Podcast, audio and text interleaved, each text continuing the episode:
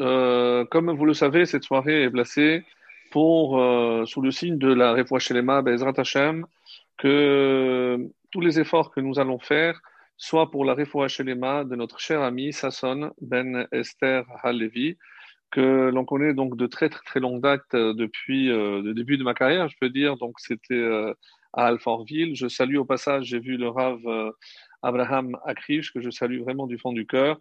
Euh, je sais qu'entre-temps, il a fait la Aliyah et vraiment, j'espère que tout va pour le mieux, en très bonne santé pour nous tous. Et on va évidemment euh, avoir une pensée pour euh, tous ceux qui sont encore malheureusement en réanimation, pour que Bezrat Hashem en entende avant la fin de ce mois de, de Shevat, comme son nom l'indique par ses initiales, Shenishma Besorot Tovot, donc les initiales de Shevat, que ce mois on n'entende que Bezrat Hashem, que des bonnes nouvelles pour nous tous. Alors à la demande de, de Dan, donc on, on va essayer d'avoir une réflexion sur euh, un thème, un thème euh, pas forcément lié à la paracha, mais un thème qui nous touche tous, puisque euh, ça fait partie des interrogations que tous les hommes se font à savoir, et même quand je dis les hommes, euh, même Moshe Rabbeinu, ça faisait partie des questions qui sont restées, des interrogations qui sont restées un petit peu sans réponse. C'est la fameuse question de tzaddik veralo, c'est-à-dire un tzaddik. Un tzaddik, euh, définition, c'est celui qui accomplit la volonté divine, celui qui s'efforce de vivre en fonction de ce que Hachem attend de lui. Ça, c'est un vrai tzaddik, même si des fois il peut tomber, comme euh, c'est bien écrit, tzaddik, euh, Sheva Ipol, Ve Yakum, donc même s'il tombe sept fois, il retombera, il trouvera toujours se relever. C'est la preuve qu'un tzaddik peut aussi tomber, mais il est tzaddik parce qu'il se relève, il ne reste pas à terre. Donc ça c'est tzaddik vers Ra'alo. Comment expliquer que, alors que lui il fait tout ce que Hachem lui demande, Ra'alo, on a l'impression que rien ne va bien pour lui, au contraire, euh, il a plein de soucis de, de, de n'importe quel ordre, et on va voir avec Rambam comment on peut, s'il y a une classification des, soucis que l'homme peut avoir dans le monde, et euh, l'inverse, euh, Racha Vetovlo. Et là, on est face à ce qu'on pourrait imaginer comme une injustice.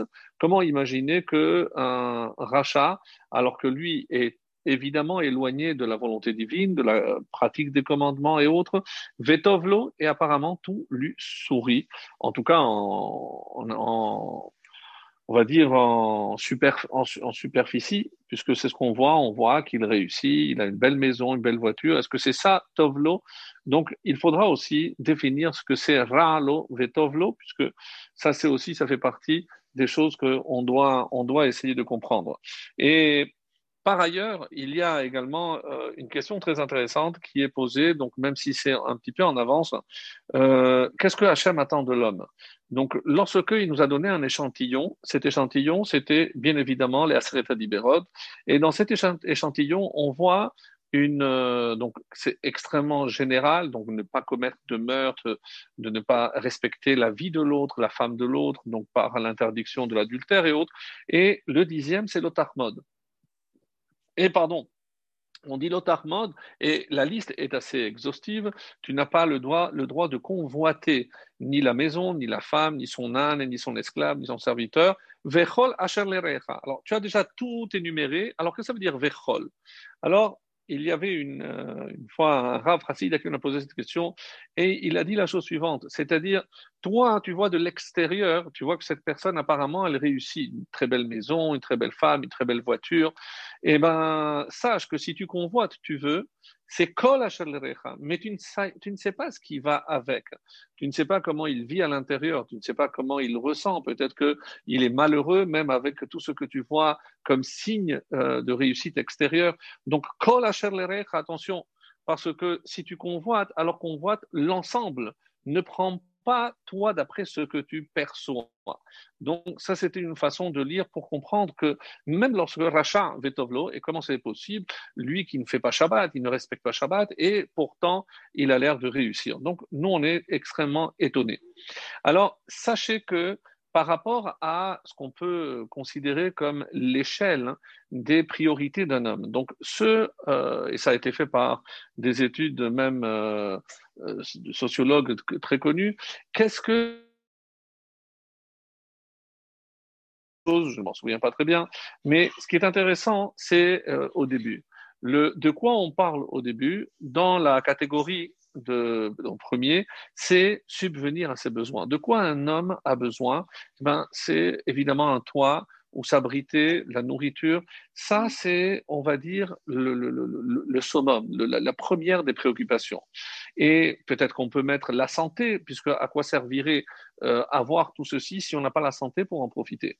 Donc, deuxième catégorie, c'est la sérénité. Et c'est assez étonnant. La sérénité, c'est-à-dire une sorte de confiance, une assurance que ce que j'ai, ça ne va jamais me manquer.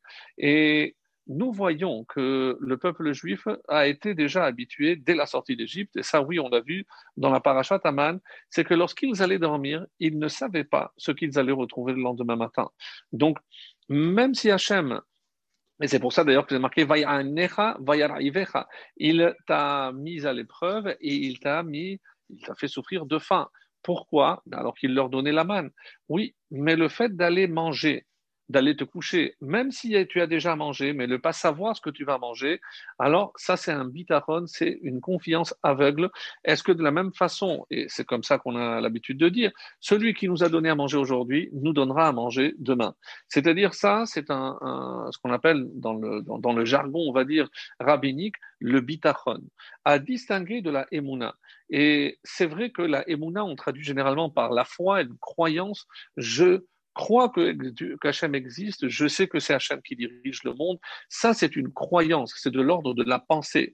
Le bitachon, c'est comment moi j'agis au quotidien avec cette croyance. Donc, je peux croire que Dieu existe et qu'il a créé le monde, mais je n'ai pas pour autant euh, assez le niveau pour respecter Shabbat, ne pas travailler le Shabbat. Et c'est pas que je ne crois pas en Dieu, mais cette croyance ne se traduit pas avec un bitachon. Donc, c'est-à-dire que ce bitachon, finalement, euh, c'est comment je vis avec cette émouna? Parce que finalement, on comprend qu'il ne suffit pas de croire, mais il faut vivre au quotidien avec cette croyance. Et le respect du Shabbat, c'est le meilleur, on va dire, un des meilleurs exemples. Pourquoi? Parce que je sais que ce n'est pas parce que je ne travaille pas que je vais gagner moins ou qu'il va me manquer, de shalom, quoi que ce soit. Je, ma confiance en Dieu va jusqu'à vivre au quotidien, donc jusqu'à aujourd'hui, c'est-à-dire je vis au quotidien en faisant preuve de cette émouna. Donc, nous voyons ici, et c'est euh, on va dire, une des définitions, c'est comme ça que les, les en général, il y a énormément de chachamim qui sont penchés sur la question de émouna, de donner quelques nuances pour distinguer. Donc, je répète, la émouna, c'est au niveau de la croyance, c'est la pensée, et le bitachon, c'est comment je vis. Et d'ailleurs, on le retrouve encore une fois comme exemple dans les Aseret je suis l'éternel, tu n'auras pas d'autre Dieu. Et juste après, Zahor et Shabbat. Donc, si tu crois vraiment que je suis éternel, si tu ne crois pas en quelque chose d'autre, alors on va voir, on va te mettre à l'épreuve. Alors respecte le Shabbat, donc respecte les interdits de Shabbat. Donc ça sépare des actes. Ce ne sont pas simplement des croyances, mais la manière de vivre le Shabbat. Ah, mais est-ce que vous croyez sincèrement que Hachem, il va faire attention comment j'enlève l'épine le Shabbat, comment je fais borer, comment je l'enlève le mauvais du bon? Vous croyez que ça c'est tellement important? Ben oui. Oui, parce que c'est à travers ces petits détails et ces petites actions, ces petits gestes qu'on appelle nous les mitzvot ou les averot, c'est comme ça que je prouve ma emuna en Hachem. Et c'est ce qu'on va euh, essayer de définir comme tov et ra. Donc, pour que les choses soient claires, on va essayer comme, par le début, on va commencer par la définition de tov. Qu'est-ce que c'est le bien? Donc nous, évidemment, si on donnait la parole à chacun, chacun dirait qu'est-ce qu'il considère comme étant ce qui est bien dans le monde, c'est euh, avoir une tranquillité d'esprit, avoir tout ce dont on a besoin, ne pas avoir besoin de ce qu'on n'a pas. Donc il y a énormément de définitions, mais vous savez que euh, puisqu'on vient de finir euh, Toubishvat, et on a comparé l'homme à l'arbre. Donc ce qui est intéressant, c'est que l'homme a été placé dans le Gan Eden dès sa création. Et il a reçu le, premier commandement positif et le premier commandement négatif, il n'y en avait que deux. De tous les arbres, tu mangeras, et de l'arbre de la connaissance du bien et du mal, tu ne mangeras pas. Donc, apparemment, c'est une contradiction, comme relèvent beaucoup de nos commentateurs. Donc, pourquoi dire de tous les arbres, tu mangeras, mais de celui-là, non? Alors bon, on peut dire que c'est une façon de s'exprimer. Non. Et euh, d'autres commentaires vont aller beaucoup plus loin. C'est que même de l'arbre de la connaissance du bien et du mal, on était censé manger, mais il fallait attendre la rentrée de Shabbat. On ne pouvait pas manger avant que le Shabbat ne rentre. Et ça, ça a été l'erreur commise par notre ancêtre euh, Adam Arishon. Alors, ce qui est assez étonnant, mes amis, c'est comment je peux concevoir que manger l'arbre de la connaissance du bien et du mal, eh ben, c'est quelque chose qui peut entraîner la mort. Puisque le jour, le jour où tu mangeras, tu mourras. Je ne comprends pas. Mais est-ce que ce n'est pas finalement le but de toute notre existence, savoir distinguer le, bien du mal? Donc, pourquoi le fait de savoir ce qui est bien et ce qui est mal peut entraîner la mort? Donc, c'est assez incompréhensible. Donc, et ça, c'est la définition que les Chachamim vont donner. Manger le fruit, c'est-à-dire faire en sorte que ce qui normalement aurait dû être une notion extérieure, en mangeant le fruit, qu'est-ce que Hachem a interdit à l'homme de manger l'arbre du fruit, du fruit de l'arbre, pardon, la connaissance du bien et du mal? C'est-à-dire, tu dois uniquement te fier à ce que moi, Hachem, je définirai comme étant le bien et comme étant le contraire, le mal. Mais dès lors que l'homme a voulu manger, qu'est-ce que le serpent lui a dit? Parce qu'alors, à ce moment-là, vous serez qu'Elohim, vous serez comme un être supérieur, pas comprendre Dieu, mais comme un être supérieur, comme la Torah définit d'ailleurs les juges comme Elohim, comme vous le savez. Donc, de là, je comprends que être un être supérieur, c'est avoir le pouvoir de définir ce qui est bien et ce qui ne l'est pas. Un petit peu comme aujourd'hui. Qui décide ce qui est bien, qui décide ce qui est interdit, qui décide ce qui est permis? Eh bien, aujourd'hui, ce sont des hommes. Et qu'est-ce qui va se passer? Même des hommes religieux, dès qu'on donne à l'homme le pouvoir de définir ce qui est bien et ce qui est mal, ça ne peut qu'entraîner la mort parce que évidemment que l'homme a des intérêts, évidemment que l'homme n'est pas assez objectif pour définir ce qui est bien, et ce qui était mal avant peut être bien aujourd'hui, et ce qui était bien avant est peut-être mal aujourd'hui. Donc vous comprenez que donner ce pouvoir à l'homme de définir ce qui est bien, ce qui est mal, c'est donner la possibilité de générer la mort. Et c'est toutes les guerres, tout ce qui, évidemment, a traversé l'humanité. Donc, il fallait attendre. Une fois qu'on aurait atteint le Shabbat, donc la Kedusha de Shabbat aurait fait que l'homme aurait pu manger sans vouloir définir lui ou redéfinir ce qui est bien et ce qui est mal, parce qu'il l'aurait fait dans la Kedusha, la Kedusha du Shabbat. Donc, malheureusement, donc, on a aujourd'hui cette définition qui n'est pas une définition divine, et c'est ce qui est qui fait toute la difficulté. Et maintenant que j'ai donné ce préambule, je peux un petit peu approcher de ce que les Chachamim définissent comme étant le bien. Qu'est-ce qui est bien? Ben, Je regarde. La première chose qui est appelée bon ou bien dans la Torah, Tov, c'est la lumière.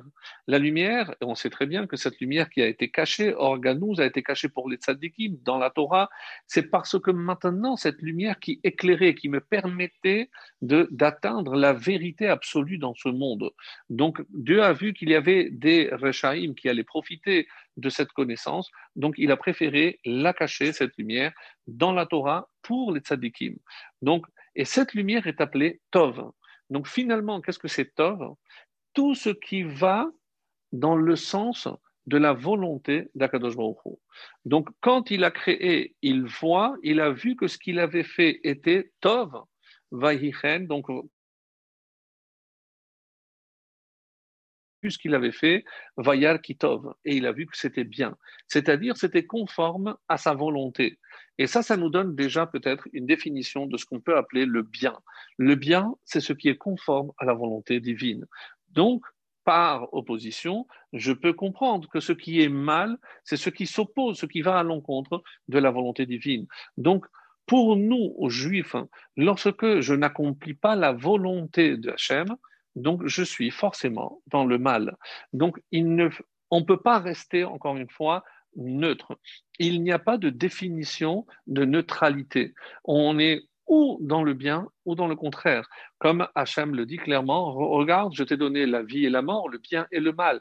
Donc il n'y a rien entre les deux parce que c'est où je m'inscris dans la continuité de la création, parce que Dieu m'a choisi comme son associé, et c'est pour ça qu'il a laissé ce monde inachevé, d'où je le sais, Asher bara Elohim, l'asot que Dieu a créé pour faire, mais si c'est créé pour faire, pour que l'homme continue à faire, à terminer, à achever la, création un petit peu comme la, mitzvah de la Brit Mila, où Dieu s'occupe de créer l'homme, bien sûr, mais nous, on va apporter cette touche qui est consacrer l'homme à la Kedusha, la sainteté, pour se rapprocher de Dieu. Donc, ça, c'est pour une première définition et c'est euh, extrêmement important. Parce que maintenant, quand on revoit notre définition, tzaddik verarlo, on ne comprend pas très bien. Qu'est-ce que l'on ne comprend pas? Parce qu'apparemment, il souffre, alors que c'est quelqu'un qui a toujours accompli la volonté divine, il a toujours fait ce que Hachem voulait. Est-ce que euh, c'est une raison pour qu'il souffre? Donc ça, ça nous laisse évidemment avec une autre notion qui n'a rien à voir avec le bien ou le mal, c'est la notion de souffrance, ou alors ce que, à nos yeux, nous on appelle ça le mal. Alors, pour revenir donc à euh, une euh, explication du Rambam dans Moré Nevuchim, le guide des, perplexes, des, égarés, comme c'est généralement traduit, alors il dit là-bas qu'il y a plusieurs niveaux de supportabilité pour la souffrance. Donc, et chez qui on va le voir? Chez Iov. Iov qui est le prototype de la souffrance humaine. Donc lorsque euh, le Malachamavet, le Satan, dit à Hachem, euh, il est content et parce que tout va bien, mais tu vas voir que s'il venait à lui manquer quelque chose, tu vas voir que euh, il ne serait pas aussi bon serviteur que tu le crois. Alors Hachem lui a donné l'autorisation de le mettre à l'épreuve et effectivement, il va commencer on va dire, par le, plus éloigné, c'est-à-dire ses biens matériels, il va tout perdre. En plus, on se rapproche de ce circuit, donc de ce qui est beaucoup plus proche de l'homme, donc c'est ses enfants, sa femme, et, avant de... Et c'est assez curieux parce que si on demandait à tout un chacun qu'est-ce qui le ferait le plus souffrir, et je pense qu'on serait tous d'accord que évidemment qu'on ne voudrait pas que Hachem nous envoie des épreuves. Et encore une fois, il y a une erreur de penser que lorsque Hachem nous envoie des épreuves, ces épreuves, c'est pour mettre à l'épreuve notre émouna. Non. Notre émouna n'a rien à voir. La émouna, elle est intacte. La émouna fait partie de notre ADN. Donc, ce n'est pas parce qu'il va nous arriver ceci ou cela qu'on va cesser de croire. Ah, je sais ce que vous êtes en train de dire. Vous êtes en train de vous poser la question, comment expliquer que même parmi les survivants de la Shoah, nous, donc avec tout ce qu'ils ont souffert, lorsque ils, euh, ils, euh, ils ont survécu, eh ben, comme une forme de rejet, eh ben, ils ont tout abandonné. Alors vous allez me dire, mais alors quoi? Mais euh, moi, j'avais euh, à ce propos une, une, petite anecdote que j'avais vécue euh, lorsque j'étais à, à, Nice, grand rabbin de Nice. Et c'était un, un Ashkenaz euh, qui ne croyait plus en rien. Donc, il avait perdu toute sa famille, etc. Et le jour de, de Kippour, donc il ne venait pas non plus à la Sina, mais et il, il passait devant, et c'est le, le Rav, le Chabad, le Shaliach Chabad, le Rav Pinson, qui nous a raconté. Donc, il l'a vu passer. Il l'a vu passer et il lui a dit, écoute, je sais que toi, tu ne crois pas, que tu ne veux pas prier, mais maintenant, on va faire la prière pour les êtres disparus. Est-ce que, au moins, rentre et donne les noms des êtres disparus? Je ne te demande, et après, tu pars. Tu n'as pas besoin euh, de prier, je respecte ton choix. Et il lui a dit, d'accord. D'accord, il a, je crois qu'il m'a mis fumé, il m'a raconté, il a, il a jeté la cigarette, qui il est rentré. Et au moment où il faisait lui sport, il se rapprochait donc du Khazan et il a commencé à énumérer tous les, membres de sa famille. Il a commencé à pleurer. Il est allé dans un coin et il a pleuré jusqu'à la fin du Kippour et il a pleuré. Eh Rav Pinson nous avait dit, le lendemain, ce monsieur a quitté ce monde. Donc, qu'est-ce que ça prouve que même si, et c'est pour ça que je vous disais, oui, mais comment expliquer qu'il ne croit pas C'est faux. Donc c'est faux, ça ne touche pas, ça ne peut pas toucher cette flamme que nous on appelle la Emouna. Elle est, pour un descendant d'Abraham, Yitzhak et Yaakov, inextinguible. Donc c'est une flamme qui ne peut jamais s'éteindre. Alors je peux ne pas l'entretenir, je peux la couvrir, je peux euh, l'ignorer, tout ce que vous voulez. mais un vrai descendant Isaac et Jacob. Donc sa émouna, elle est toujours là. Ah, qu'est-ce que ça peut toucher? Alors maintenant qu'on a expliqué, ça peut toucher le bitachon. C'est-à-dire que même si au fond de moi, je sais que Dieu existe, décide de ne pas vivre en fonction de cette connaissance. Et là maintenant, je peux expliquer aussi comment c'est possible. Comment je peux savoir quelque chose et vivre en ignorant ce que je sais. Eh bien, ça, mes amis, on explique que c'est l'une des conséquences de la faute de Adam Arishon. Qu'est-ce que ça veut dire que il a consommé le fruit de l'arbre de la connaissance, c'est-à-dire il a voulu accéder, atteindre la connaissance, mais Hachem l'a privé de l'arbre de vie. C'est-à-dire que c'est comme s'il y avait une coupure. Donc, je peux savoir quelque chose, mais je peux vivre en faisant fi de ce que je sais. Et un exemple aujourd'hui euh, très courant, c'est par exemple lorsque je dis que quelqu'un euh, fume et il sait que c'est dangereux de fumer. Alors, comment ça va se traduire Eh bien, je sais que c'est dangereux, mais je fume quand même. Comment expliquer que j'ai cette connaissance? Je connais même des gens qui, là, allez nous, ont pu quitter ce monde à cause de ça, etc. Mais je continue à le faire. Comment je peux euh, c'est quand même assez incroyable et presque euh, contradictoire, vivre en contradiction avec soi-même, puisque je sais quelque chose, mais je ne vis pas en connaissance de cette chose. Et eh bien ça, c'est ce que les Chachamim m'expliquent comme étant la faute de Adam Arishon. Donc c'est comme s'il y avait une coupure entre la connaissance, le da'at, et le, corps, c'est-à-dire la façon de vivre. Et c'est pour ça que les Chachamim ont une phrase qui, euh, qui résume bien ce que nous disons. Da'at kanita ma Si tu as acquis la connaissance, ici c'est la connaissance de Dieu, ma qu'est-ce qui te manque? Mais au contraire, da'at chasarta, mais s'il te manque la connaissance de Dieu, Makanita, qu'est-ce que tu as acquis? Autrement dit, tu n'as rien. Tu n'as rien dans ce monde si tu n'as pas la connaissance. Et d'ailleurs, la preuve étant que dans la Hamida, après les trois premières bénédictions d'introduction, qu'est-ce que par quoi on commence? Avant même de faire tes et de parler de refoua, la adam Donc c'est toi qui octroies à l'homme la connaissance. Tu nous permets de nous approcher de toi par la connaissance de Dieu. Et c'est assez intéressant que dans Masechet Brachot, lorsqu'on discute pour savoir où est-ce qu'on va introduire la différenciation du, vendre, du, Shabbat avec les jours de Chol, entre la lumière et l'obscurité, entre Israël et les nations, ce qu'on appelle nous la Havdalah. Et alors même s'il y a un avis qui disait qu'il fallait faire une prière à part, mais la halacha est comme l'on fait aujourd'hui, c'est-à-dire on a introduit la Havdalah dans Atachonen.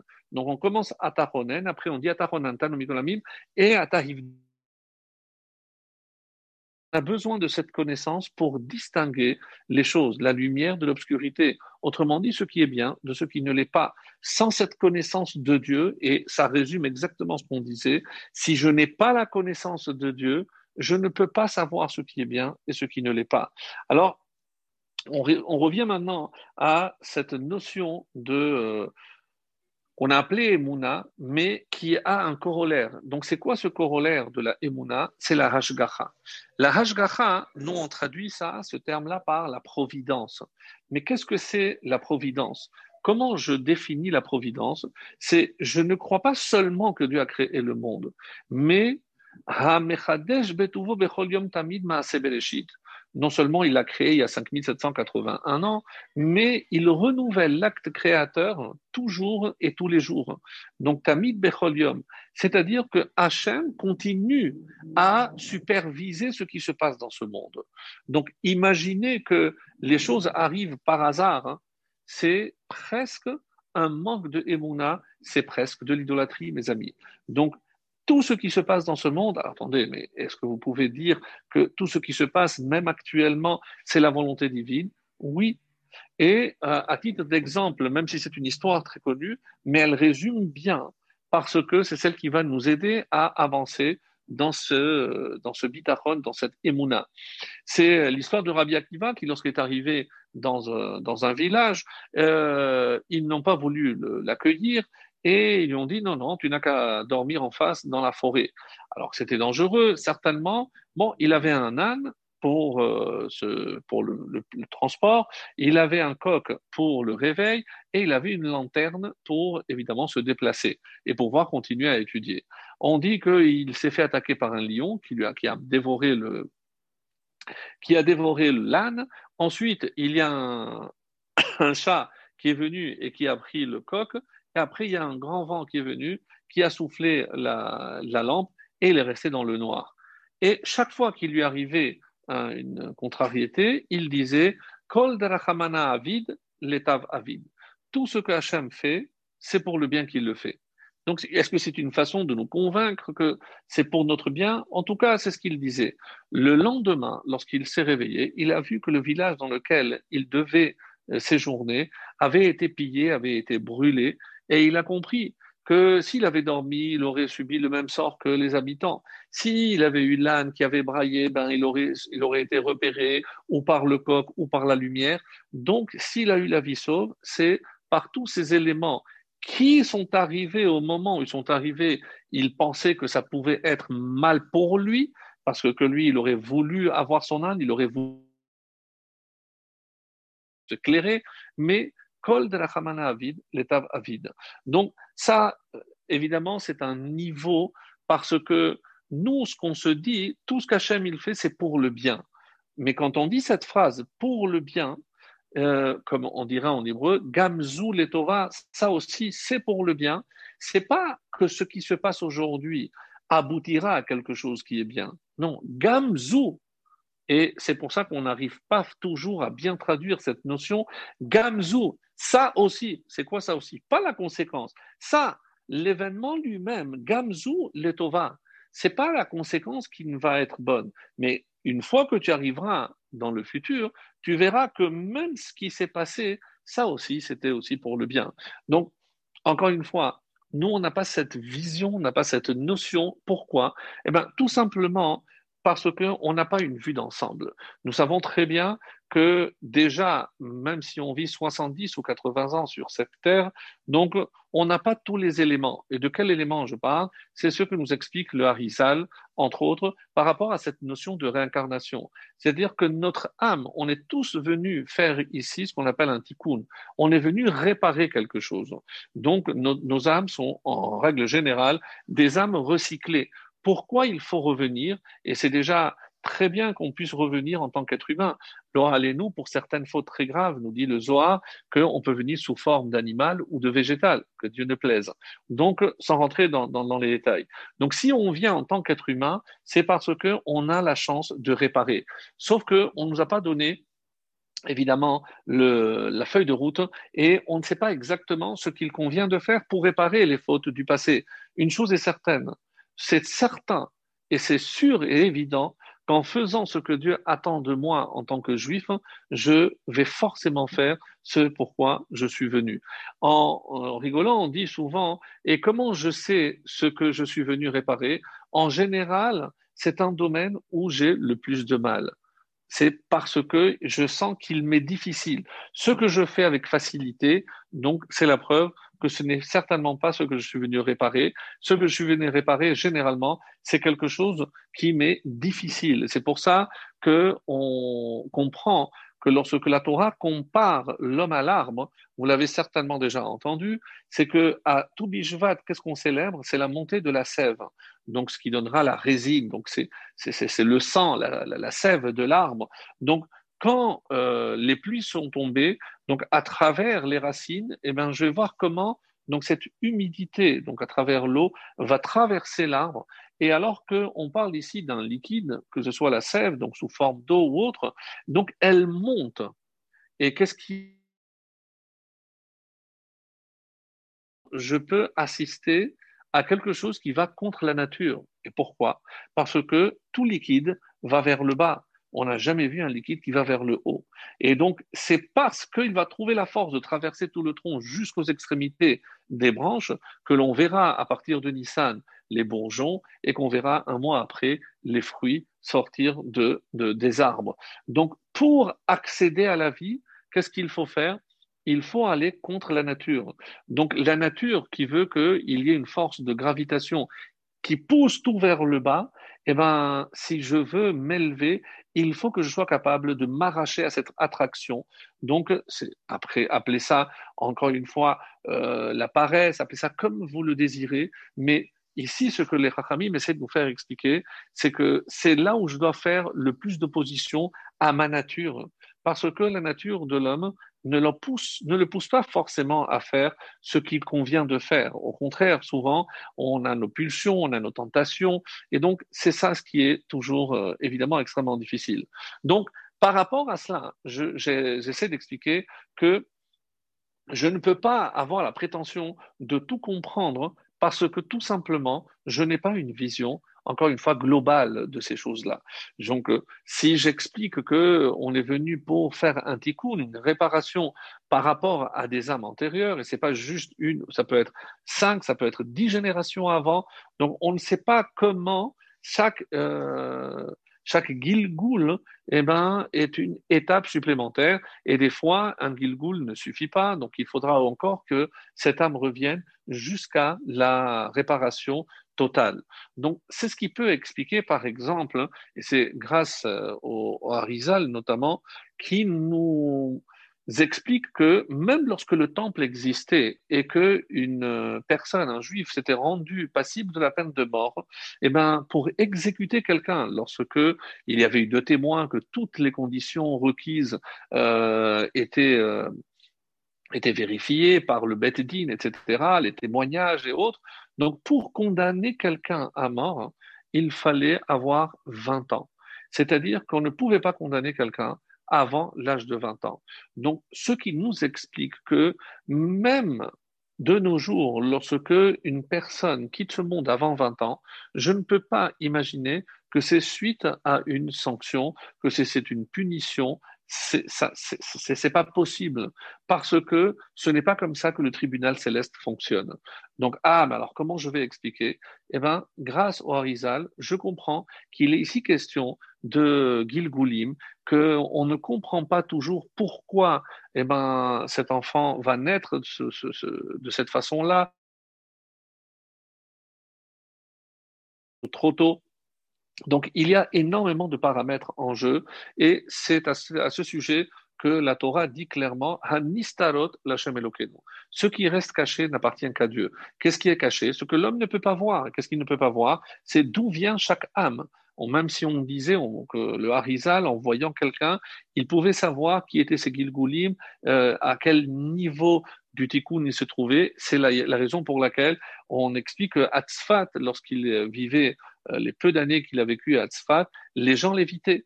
Alors vous imaginez avoir le Harizal dans sa même ville et les gens l'évitaient de peur qu'en voyant le visage, il avait cette connaissance, il pouvait voir un homme et savoir quelles étaient ses fautes et autres. Donc c'était relativement, évidemment, euh, très gênant. Donc et comment je sais tout cela? C'est parce que lorsque j'apprends une mauvaise nouvelle, et de n'importe quel ordre, et c'est aussi valable nous, le summum, lorsque que, euh, une personne est en deuil, a appris le décès d'un des sept êtres euh, proches, donc il y a une bracha particulière qui consiste à dire Baruch Dayan Ha'emet. Dayan, c'est le juge, Emet, c'est la vérité. Qu'est-ce que je suis, qu'est-ce que je dis par là? C'est qu'il y a Dayan, donc c'est un digne, il y a eu un jugement, donc personne ne peut quitter ce monde par hasard ou par accident. C'est inconcevable. C'est un manque de émouna d'imaginer qu'une personne peut quitter ce monde si ce n'était pas la volonté d'Hachem. Je peux évidemment accepter mon ignorance des causes pourquoi Hachem a voulu que cette personne qui attrape la maladie parte et celle-là qui attrape la même maladie ne parte pas. Ça, je n'ai pas d'explication. parce que, encore une fois, ça, ça fait partie des calculs d'Hachem. Et quand on dit, les Chachamim affirment, Harbe Sheluchim Lamakom, Hachem, il a beaucoup d'émissaires. Qu'est-ce que cela veut dire? C'est que je ne peux pas. Atat Hachem Hitakum, c'est la volonté, c'est le dessein d'Hachem qui primera sur tout ce que l'homme peut vouloir, peut désirer, peut souhaiter. Évidemment que nous, on prie lorsqu'on apprend, comme nous le faisons ce soir, que quelqu'un qui nous est cher est malade, alors vous auriez pu me dire, mais si Hachem avait décidé qu'il devait partir, comment je sais que c'est pas vrai? Parce que je peux changer. Et la preuve, c'est parce que je peux prier pour cela. Si c'était le cas, et alors prier, pourquoi je ne vais pas imaginer que ça va contre la volonté d'Hachem Si Hachem a décidé que cette personne doit partir, pourquoi alors je vais soigner? Pourquoi je vais prier? Pourquoi je vais faire tant d'efforts? Parce que il y a toujours, encore une fois, une possibilité de faire changer les choses. Et à ce propos, puisque nous sommes dans le mois, de Shevat, le mois où euh, Baba Saleh aussi nous a quittés, j'avais entendu une histoire ce soir au sujet évidemment de Baba Saleh. Alors peut-être qu'il y en a parmi vous déjà qui, euh, qui l'ont entendu. En tout cas, voilà l'histoire qui est racontée de Baba Saleh. Il s'agit d'une femme euh, qui avait un, mari qui est tombé gravement, gravement malade, et euh, ici en Israël. Et on n'arrivait pas à trouver l'origine de cette maladie. Tout ce qu'on pouvait constater, que ça s'est détérioré à vue d'œil, ça, ça touchait la dégénérescence des, des, muscles et petit à petit, donc il était incapable de bouger et on craignait évidemment que si ça atteignait le, le cœur, nous eh ben, il n'avait plus rien à faire. Donc après avoir consulté sur place tous les médecins, lui ont dit écoutez, allez aux États-Unis, là-bas certainement que vous allez trouver des spécialistes, on, on, on saura peut-être comment euh, guérir. Ici en tout cas, on est aux limites de nos capacités. Donc, elle a, elle a ramassé de l'argent, elle est allée aux États-Unis et aux États-Unis, lorsque les meilleurs spécialistes, elle s'est renseignée et lui ont dit, Madame, même pour nous, mais à ce stade-là, c'est pour nous, c'est trop tard. Donc, on ne peut strictement rien faire pour vous puisque la, la maladie a tellement avancé qu'il nous est impossible de, de faire quoi que ce soit pour stopper cette dégénérescence. Alors, euh, très dépitée, cette femme donc prend euh, un vol de, de, retour et il retourne euh, en Israël.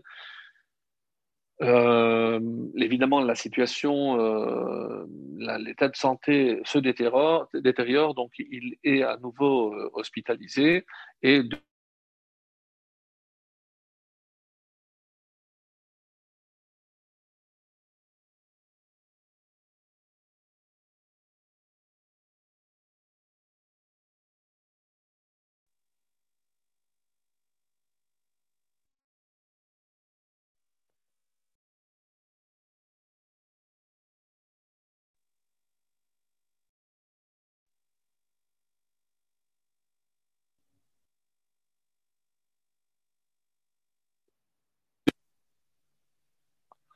Non, c'est pas moi qui ai coupé. Euh, Est-ce que maintenant c'est bon? C'est apparemment celui qui a coupé tous les. Est-ce que maintenant, faites-moi signe si c'est bon, on a récupéré le son. Je pense que c'est bon normalement. Ouais, c'est bon. Alors, donc, euh, cette femme euh, écoute ce bon conseil et on lui dit, écoutez, euh, pourquoi vous n'allez pas voir Baba Salé Et c'était connu que Baba Salé ne recevait pas les femmes toutes seules. Donc, lorsqu'elle venait avec son mari, etc., mais, mais jamais des femmes seules. Donc, elles sont reçues par le, le shamash. Ils lui remettent un petit mot pour la réfoua de son mari et on lui a dit que c'était Hayom Acharon. On lui a dit que c'était son dernier jour aujourd'hui. Demande donc au chamage de faire entrer euh, la femme et la fille. Donc ils se retournent, ils ne, ne les voient pas et il euh, leur demande la chose suivante. Qu'est-ce que vous serez prête à faire pour sauver votre mari? Alors la femme dit, écoutez, Rav, tout, tout ce qu'on pourra, je, je, serai prête, même à donner mon sang, tout ce qu'il faudra pour, pour mon mari. Je dis, non, non, non, non. Hachem, il ne veut qu'une chose. Si vous êtes prête à faire ce que moi je vais vous demander, c'est pas que je, je vous promets que je me porte garant que dès demain, votre mari est debout sur ses jambes. Écoutez, je dis, je m'engage. Je ne fais pas de promesse en vain. Si vous faites ce que je vous demande, moi aujourd'hui, je peux vous signer un mot que demain votre mari est debout. Écoutez, ce que vous voulez. Alors, qu'est-ce que Baba Sal leur a demandé? Et c'est ça ce qui est extraordinaire, parce que à force de croire que c'est des amulettes, des mots secrets, pas du tout. Qu'est-ce qu'il a demandé à ces deux dames, à la femme et à sa fille? Je vous demande de respecter les règles de Tseniout, de la pudeur. Vous habillez comme une femme juive doit s'habiller. Vous, madame, vous êtes mariée, vous allez vous couvrir la tête. Votre fille va porter des jupes comme il se doit, avec des bas. Elle va avoir une attitude digne d'une reine, d'une fille d'Israël. Et si vous acceptez, vous prenez sur vous, moi, en contrepartie, je m'engage à ce que demain votre mari soit debout. Rav, en sortant, on, on se change. Et effectivement, avant même de retourner à l'hôpital, elles sont rentrées chez elles, elles se sont habillées comme il se doit, et elles sont allées, elles retournaient à l'hôpital. Dès l'arrivée, le médecin du côté, euh, c'est assez étonnant, mais on a vu que certains euh, organes vitaux ont, redémarré. Apparemment, écoutez, euh, bon, je dirais pas que ça va mieux, mais en tout cas, ça ne c'est pas pire. Écoutez, ça vous dérange pas, on veut passer la nuit ici. Le lendemain matin, donc encore le, médecin plus qu'ébahi, très sincèrement, je ne comprends pas, mais toutes les données sont aujourd'hui euh, aucun rapport avec hier. Votre mari est en train de se remettre et ça ne m'étonnerait pas qu'il euh, ouvre les yeux. Effectivement, une heure après, il a ouvert les yeux et avant le début de la soirée, il avait récupéré et il a pu se mettre debout comme Baba Saleh lui avait promis. Alors, on aurait pu terminer l'histoire ici et se dire, eh ben bon, c'est une belle histoire, la Tniout. Non, mes amis, l'histoire ne se termine pas là. Lorsque il a vu pour la première fois sa femme et sa fille habillées de la, sorte, il été extrêmement étonné. Il a dit, mais vous habillez comme ça, qu'est-ce qui s'est passé? Et donc, sa femme de raconter tout ce qui s'était passé euh, auprès de Vassalé. Et aller pour le remercier. Effectivement, dès le lendemain, avec sa femme et sa fille, donc tous les trois, euh, retournent voir le Baba Salé. Et évidemment, ils sont accueillis tout de suite et très contents. Baba Salé qui le regarde et dit Je peux te poser une question Et il dit Oui, bien sûr, Rav. D'abord, laissez-moi vous remercier. Je dis Non, non, non, c'est pas moi que tu dois remercier. Je dis Non, mais ma femme. Je dis Non, non, non. Dis-moi ce que tu as vu. Quoi Quand, Rav? C'est quand tu étais dans le coma, dis-moi ce que tu as vu en haut dans le ciel. Alors, euh, il lui dit, euh, ben, écoutez, tout ce, que, dont je me rappelle, c'est que c'était comme un tribunal et que je me sentais, moi, euh, à la place de l'accusé. Et donc, quasiment tous ceux, qui étaient là ont, ont, voté pour ma mise à mort et je sentais que on allait me condamner, que je n'allais plus me réveiller. Et qu'est-ce qui s'est passé alors? Juste au moment où on devait euh, entériner, on va dire, la, le verdict, l'accusation, et bien à ce moment-là, les portes du tribunal se rentrent, et là arrive un, un, monsieur avec une tenue extraordinaire, avec une couronne dorée sur la tête, avec euh, vraiment une aura exceptionnelle, on dirait un vrai roi, et il a arrêté le jugement, il a dit, écoutez, au vu de ce qui vient de se passer en bas, je vous ordonne de laisser cet homme en vie.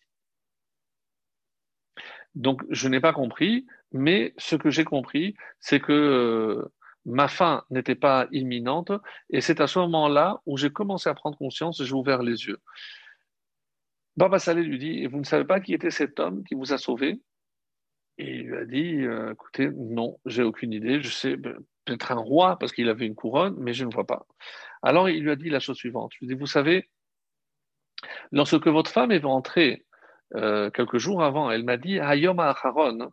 Alors j'ai pensé, qui a écrit dans quel ouvrage Bayom Acharon, le dernier jour? Et c'était le roi Salomon.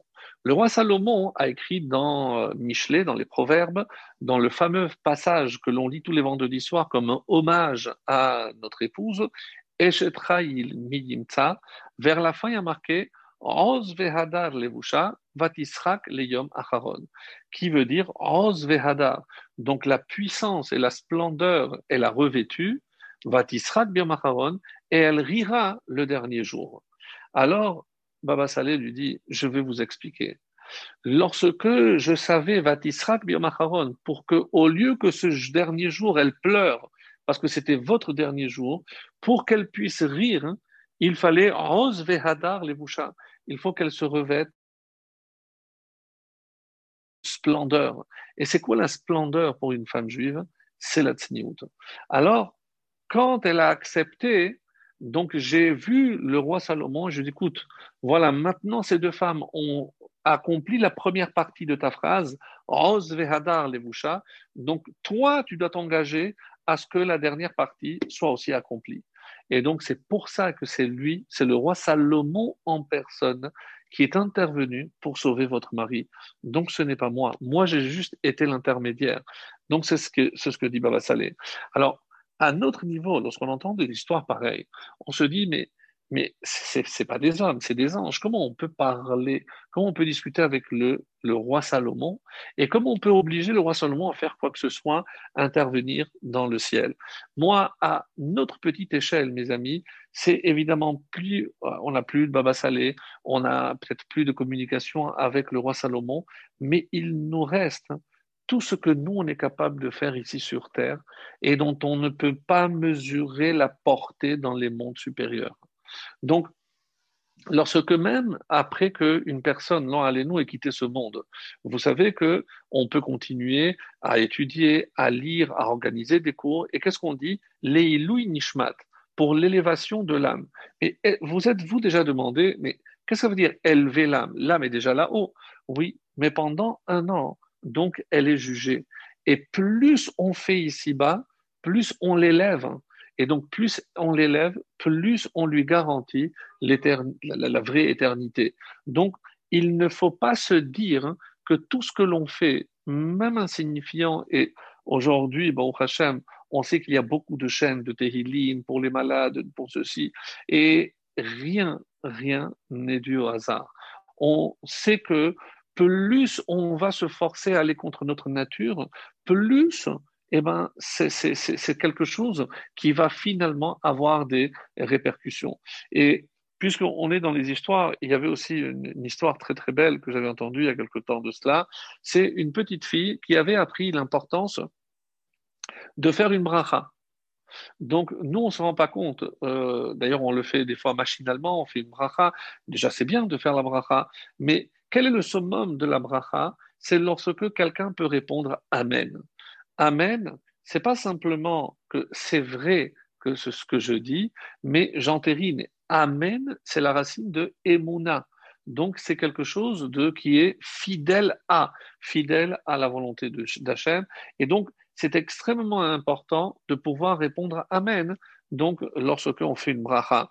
Et euh, donc, il y a une petite fille qui a appris ceci, et euh, on dit qu'un soir, elle s'est réveillée,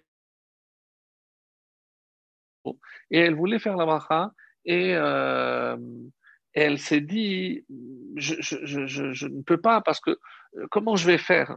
Alors, elle, est sortie dans la rue, et jusqu'au moment où elle a trouvé quelqu'un, et elle a, elle a, dit, écoutez monsieur, est-ce que vous pouvez répondre Amen? Elle a fait la bracha et on a répondu Amen. Et on dit que lorsqu'elle est rentrée, son père euh, avait croisé le père d'une petite fille qui était très malade, et la, petite fille qui était dans le coma se réveille et dit à son père, c'est cette petite fille, je ne sais pas ce qu'elle a fait, mais là-haut, on m'a dit que c'est cette petite fille qui m'a sauvé. Lorsque le père a entendu sa fille malade dire ça, il est allé rencontrer le père de, de notre fille à nous, et il lui a dit, je ne sais pas ce que ta fille a fait, mais va, la remercier parce qu'elle a sauvé la mienne.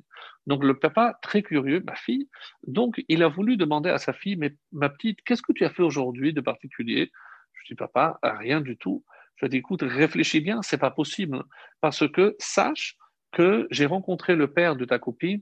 Oui, oui, je sais, elle est très malade. Je sache qu'elle va beaucoup mieux. Et apparemment, c'est grâce à toi. Je dis, papa, moi, je, n'ai rien fait pour elle. Je dis, mais réfléchis. Est-ce que tu as fait quelque chose que tu n'as pas l'habitude de faire? Dit, ah oui, comme il y avait personne à la maison et que je voulais faire une bracha, donc j'ai couru jusqu'à que j'ai trouvé quelqu'un pour qu'on me réponde Amen. Donc, mes amis, on est en train de dire ici que nous, des fois, on croit que pour changer le mazal, pour changer le cours des choses, il faut de grands événements pour bouleverser. Non. Ce qui ressort de ce soir, c'est que ce sont souvent des petits gestes que Hachem attend de nous. Et qu'est-ce que le Tzemar Tzedek avait enseigné aussi à un de ses élèves euh, qui avait un enfant malade? Il lui a dit en, en, en yiddish, elle dit pense bien et tout ira bien. Qu'est-ce que ça veut dire pense bien Pense bien, c'est pense en positif. C'est-à-dire, si tu es convaincu que les choses vont aller bien, eh ben, yihyeh tov. Donc, ce sera le bon, ce sera bien.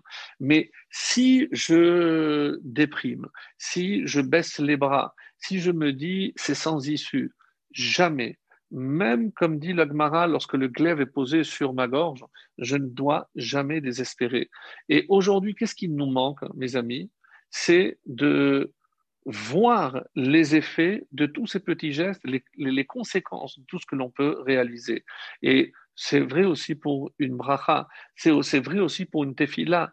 Donc, on dit que lorsque Hachem a créé l'homme et il l'a placé dans le, jardin d'Éden, on dit que rien ne poussait.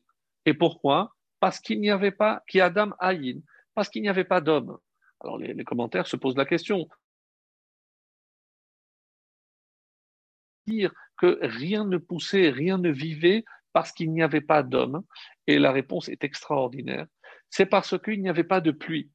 Et sans la pluie, rien ne peut pousser. Et pourquoi il n'y avait pas de pluie, disent nos maîtres? C'est parce que il n'y avait pas d'homme pour prier pour la pluie. Autrement dit, donc nous, on minimise l'impact que notre parole, que notre prière peut avoir sur tout Aujourd'hui, on ne voit pas l'issue à cette pandémie avec tous les, malheurs qu'elle a laissés derrière. On sait que Hachem attend quelque chose de nous, qu'on s'améliore, qu'on soit moins mesquin, qu'on puisse se travailler, comme on l'a souvent dit, on se couvre la bouche, peut-être pour nous obliger à moins parler, à moins critiquer, à mieux voir les choses, voir les choses sous un bon œil et essayer de se rapprocher des autres et apprendre encore une fois, comme on l'a dit, de l'arbre. Pourquoi? Parce qu'on explique que l'arbre, c'est la création la plus philanthrope. Tout ce que l'arbre procure, tout ce que l'arbre produit, n'est pas pour lui-même. S'il a des fruits, s'il donne de l'ombre, c'est pour les hommes. S'il donne de l'oxygène, c'est pour l'écosystème, c'est pour que l'homme puisse vivre dans de meilleures conditions. Donc, qu'est-ce qu'on apprend de l'arbre? Eh bien, finalement, on doit, on est censé apprendre de l'arbre que on ne doit pas penser qu'à nous. Si on est capable, et c'est pour ça que je tenais à remercier toutes les personnes présentes ce soir parce qu'elles sont là, parce qu'elles veulent le bien de quelqu'un. Donc, bon, on va me dire, ce n'est pas un si grand sacrifice. Euh, euh, écouter un shiur de Torah pendant une petite heure, c'est pas c'est pas encore quelque chose qui nous demande des sacrifices. Oui, Erev Shabbat, on peut imaginer. Et encore une fois, Hachem sait mesurer l'effort de chacun. D'où je le sais, Pirkavot, les fum tsahara agra. De quoi dépend la agra, la récompense? Les fum en fonction de tsahara. Tsar, c'est la peine, c'est le sacrifice, c'est l'effort que chacun fournit. Donc, L'aïmouna consiste aussi à se dire qu'au niveau de la Hashgacha, il y a deux choses. C'est Hachem, c'est lui qui, et c'est pour ça qu'il nous a laissé le, libre arbitre. Donc, comment on, la Gemara a résumé cette notion-là? Hakol bideshamayim.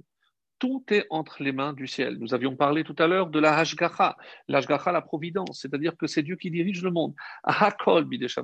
Donc la Gemara vient nous confirmer qu'effectivement tout est entre les mains du ciel. Chutz, mais il y a une exception. Migirat Shamayim. C'est sauf la crainte du ciel. On a du mal à comprendre. Pourquoi on ne dit pas la crainte de Dieu Pourquoi la crainte